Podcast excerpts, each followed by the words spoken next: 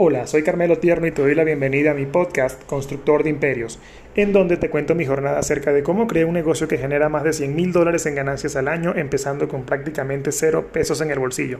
Te cuento acerca de mis fracasos, que prefiero llamar aprendizajes, y mis éxitos.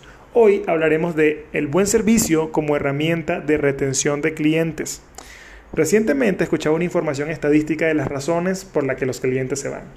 El 1% se muere, el 3% se cambia de ciudad, el 9% se va por temas de precio, que son los clientes que no queremos y de los que ya hemos hablado en otra ocasión. Y el 65% se va por un servicio deficiente o por sentir que no los están tratando bien. El porcentaje restante son por razones diversas. Cuando analizamos estos números, ver que más del 60% se va por temas de servicio es espeluznante y nos hace pensar que tenemos que cuidar a nuestros clientes como personas que son y como los que nos han llevado al nivel en el que vamos creciendo en nuestro negocio. Eh, es lamentable porque muchas veces este problema se empieza a presentar a medida que vamos creciendo y cuando tenemos que delegar esta actividad, cuando no podemos dar un trato tan personalizado como lo hacíamos al inicio.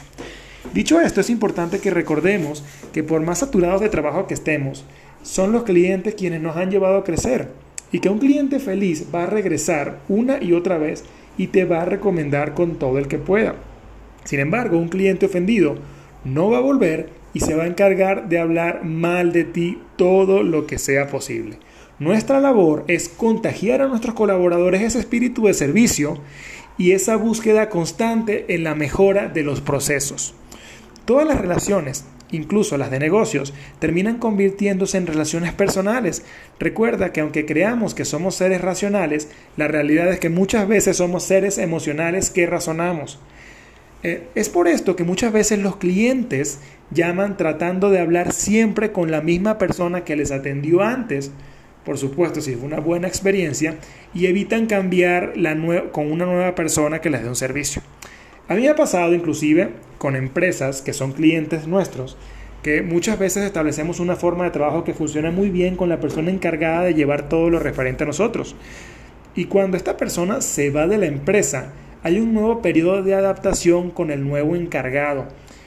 Por suerte, generalmente ha resultado en buenas experiencias, pero la realidad es que también hemos experimentado eh, situaciones en las que antes nos iba muy bien y cuando cambian la persona se vuelve un desastre total porque no, no, logramos adaptarnos eh, a esta nueva forma de trabajo.